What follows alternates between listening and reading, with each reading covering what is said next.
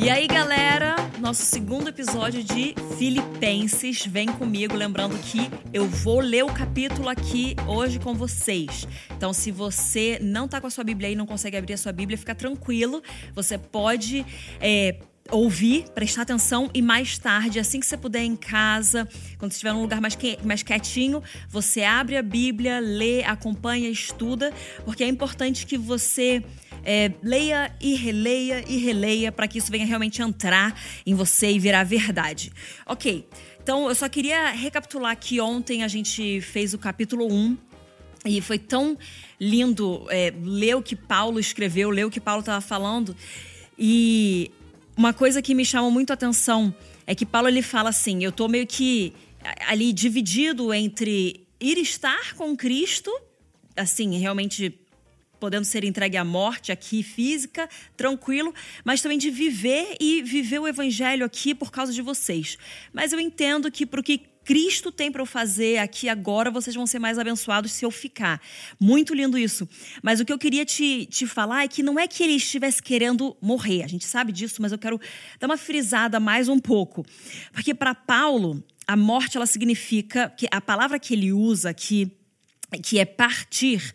No original, a gente consegue entender que essa palavra ela significa é, tirar pequenas estacas da barraca ou a âncora de um barco. Ou seja, Paulo tem a revelação de que a morte, o, partir aqui para ele, o, mudar, ir embora, é simplesmente levantar acampamento e colocar, continuar em outro lugar. Então ele entende que é um processo, é um, é um passo daquilo que da nossa vida de cristãos.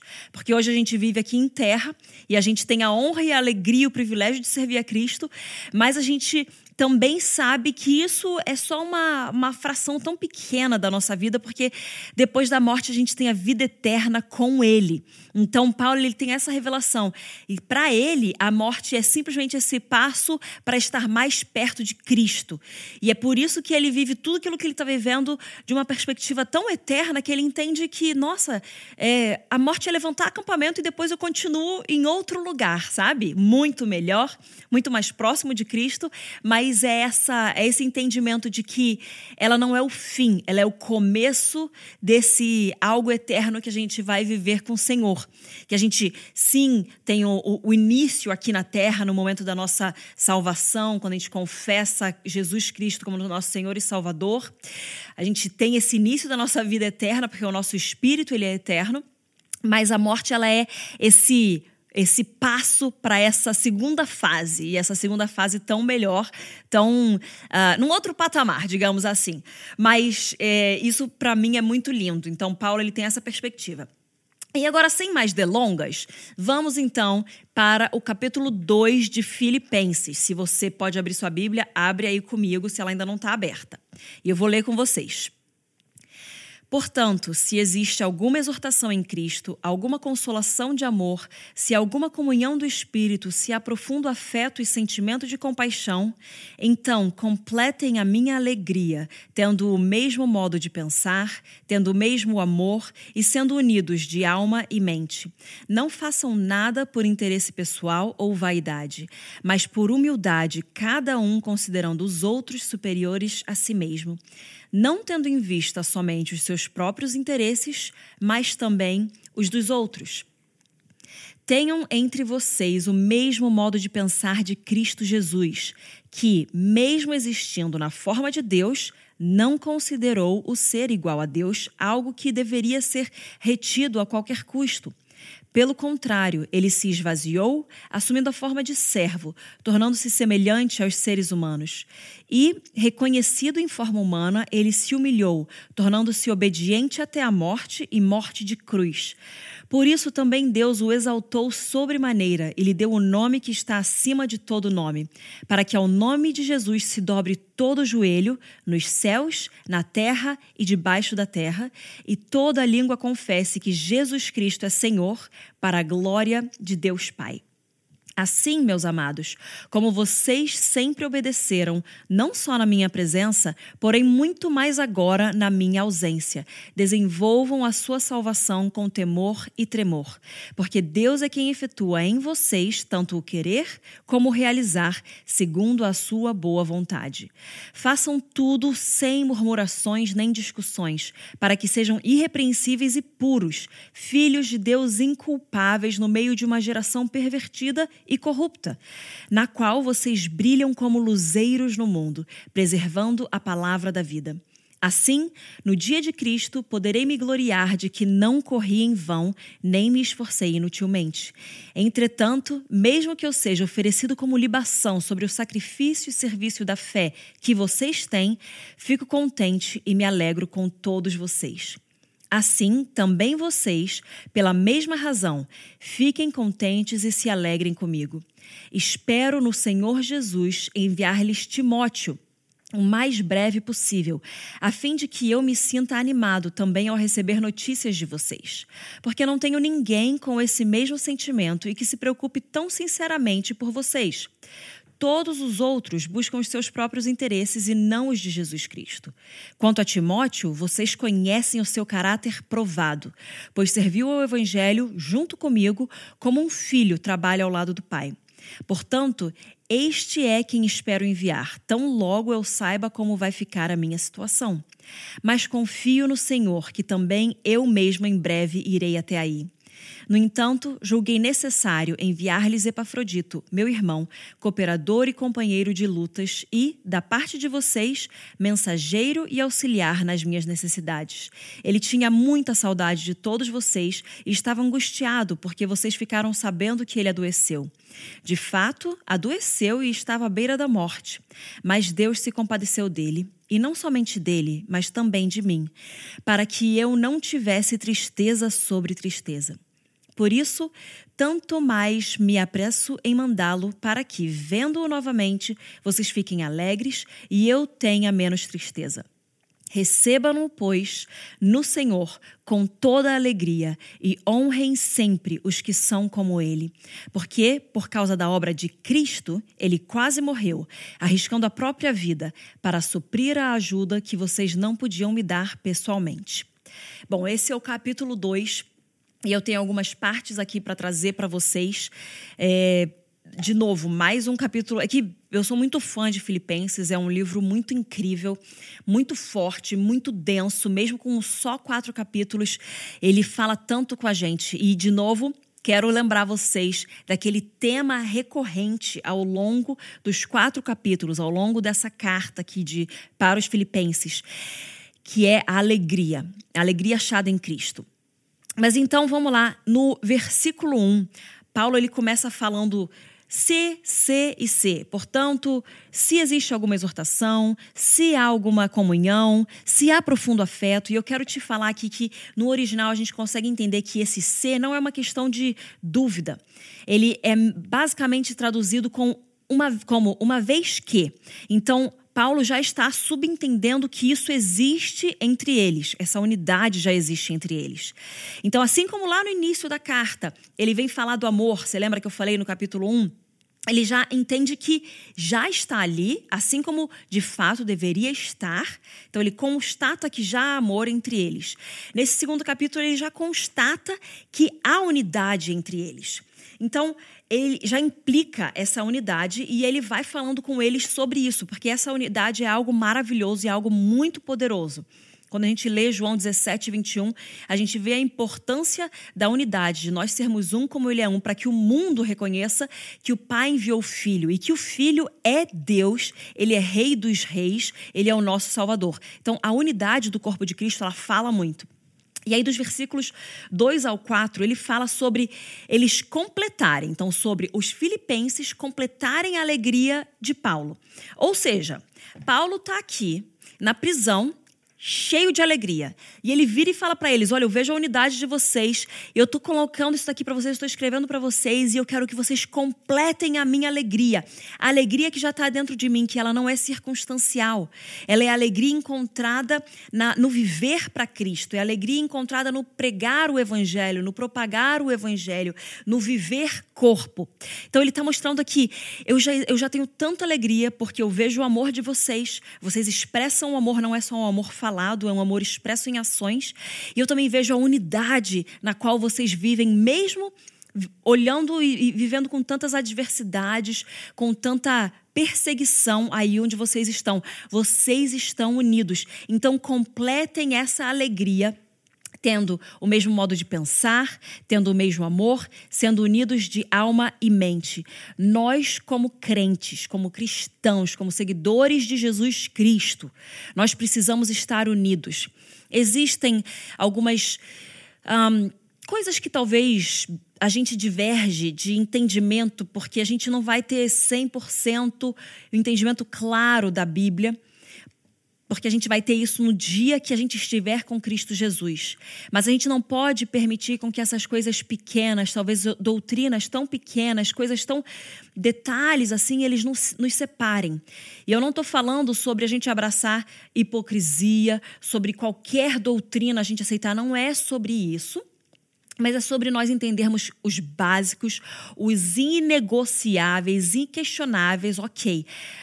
Isso a gente não abre mão. Mas aquilo que às vezes a gente diverge em pequenas coisas, que ainda está nos levando a buscar mais a Cristo, a pregar em amor e em verdade, a exaltar o Pai, a exaltar o Filho, a exaltar o Espírito. Se, se essas coisas pequenas não impedem com que a gente continue indo em direção a esse alvo, a gente não pode permitir com que elas venham separar a igreja, o corpo. Existe essa plenitude da alegria que Paulo fala que completem a minha alegria alegria se vocês estiverem, se vocês se mantiverem nessa unidade. Então, tenham o mesmo modo de pensar. Acreditem nas mesmas coisas, concordem com isso, sabe? Estejam alinhados, tenham o mesmo amor, sendo unidos na alma e na mente. E é o amor de Cristo que ele está falando aqui, não um amor humano, mas um amor celestial mesmo, um amor divino, um amor de Deus, que nos une e vai além de algumas pequenas divergências que a gente possa ter. E ele fala aqui também: não façam as coisas por interesse pessoal ou vaidade, mas sejam humildes naquilo que vocês façam. Pensem e considerem o outro. Pensem e considerem o próximo.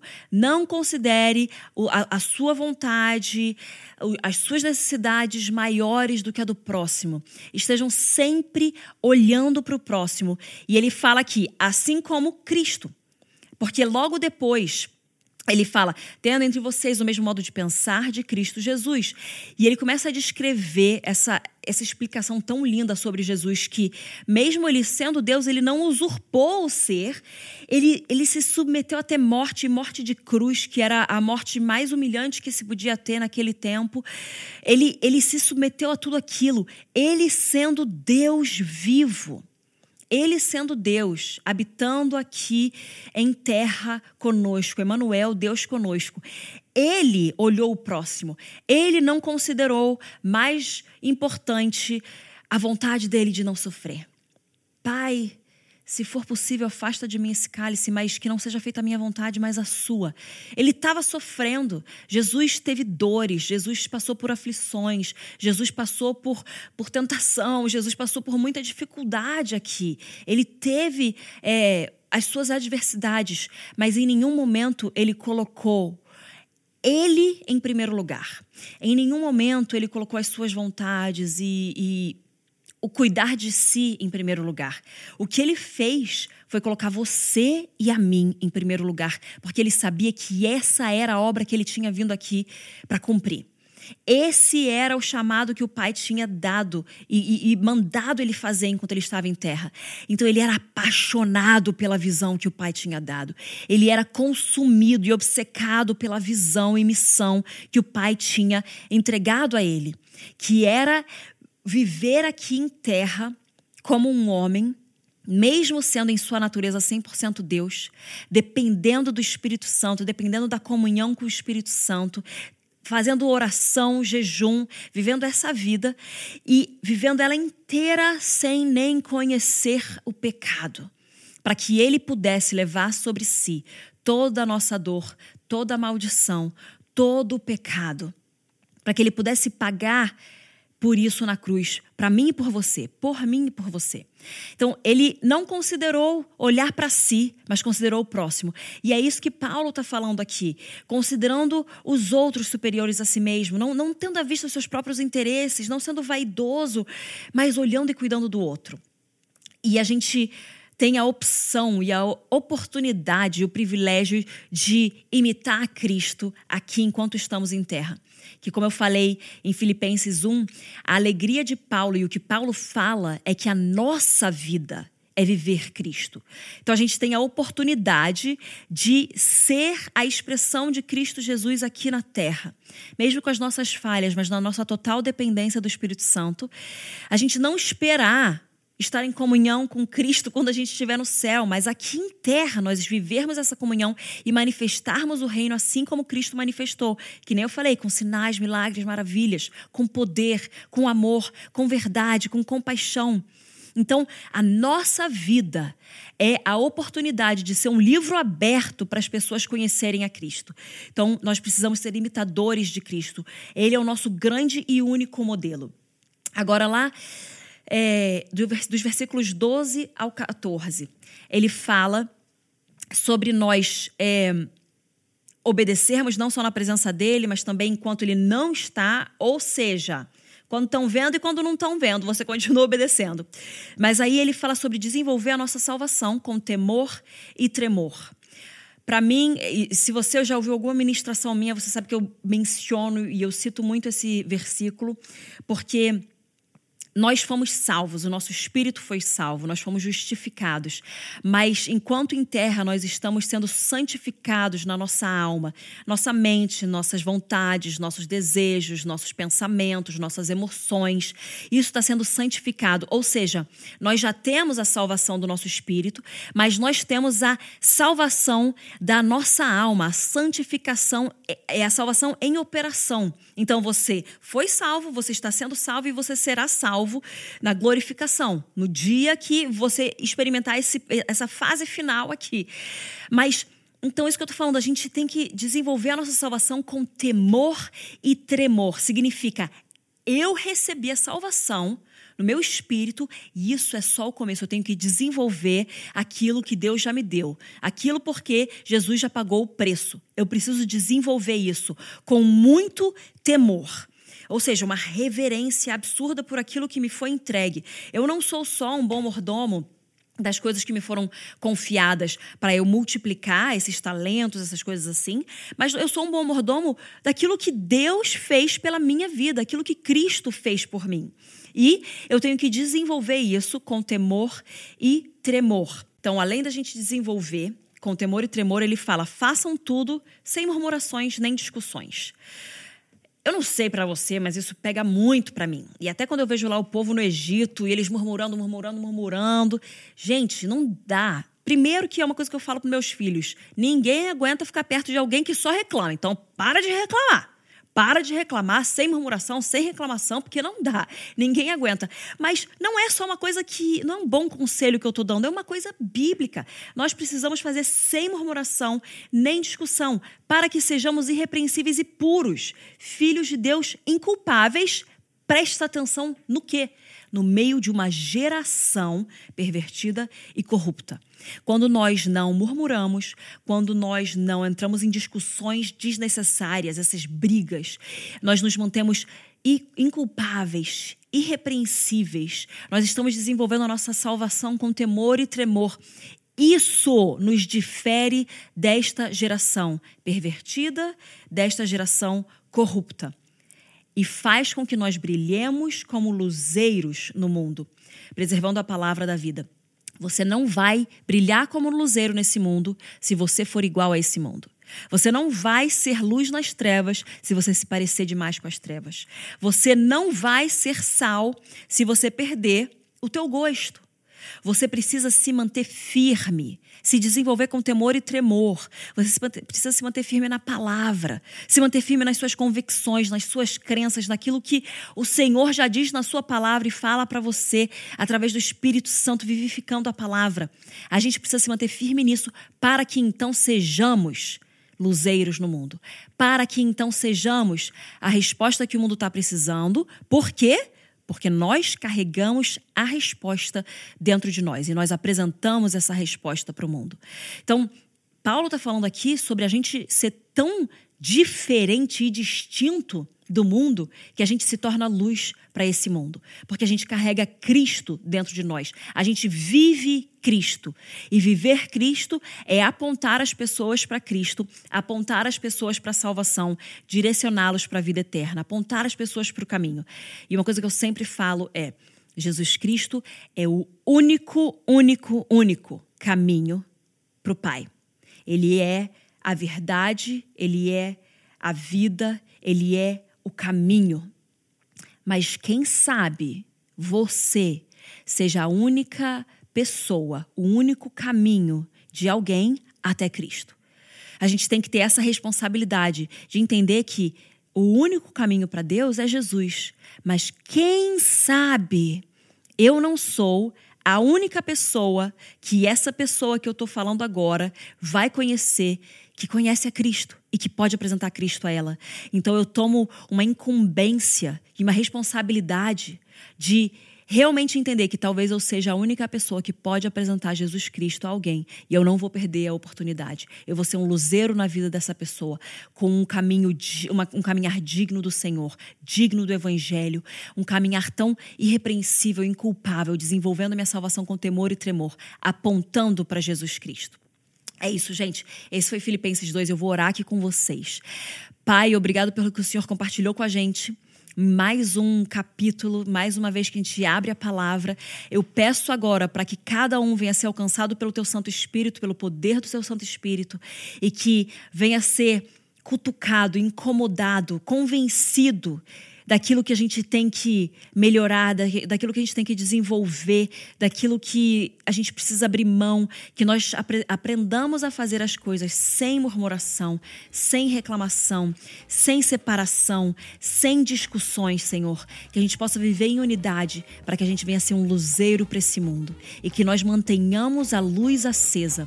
Nunca nos pareçamos com as trevas, para que a gente não faça mais diferença nas trevas, mas que nós sejamos luz, a sua luz e brilhemos a sua luz onde quer que a gente vá. Em nome de Jesus, abençoo cada um aqui e fique atento para Filipenses 3, compartilha com alguém que você sabe que vai ser abençoado e a gente se vê no próximo episódio.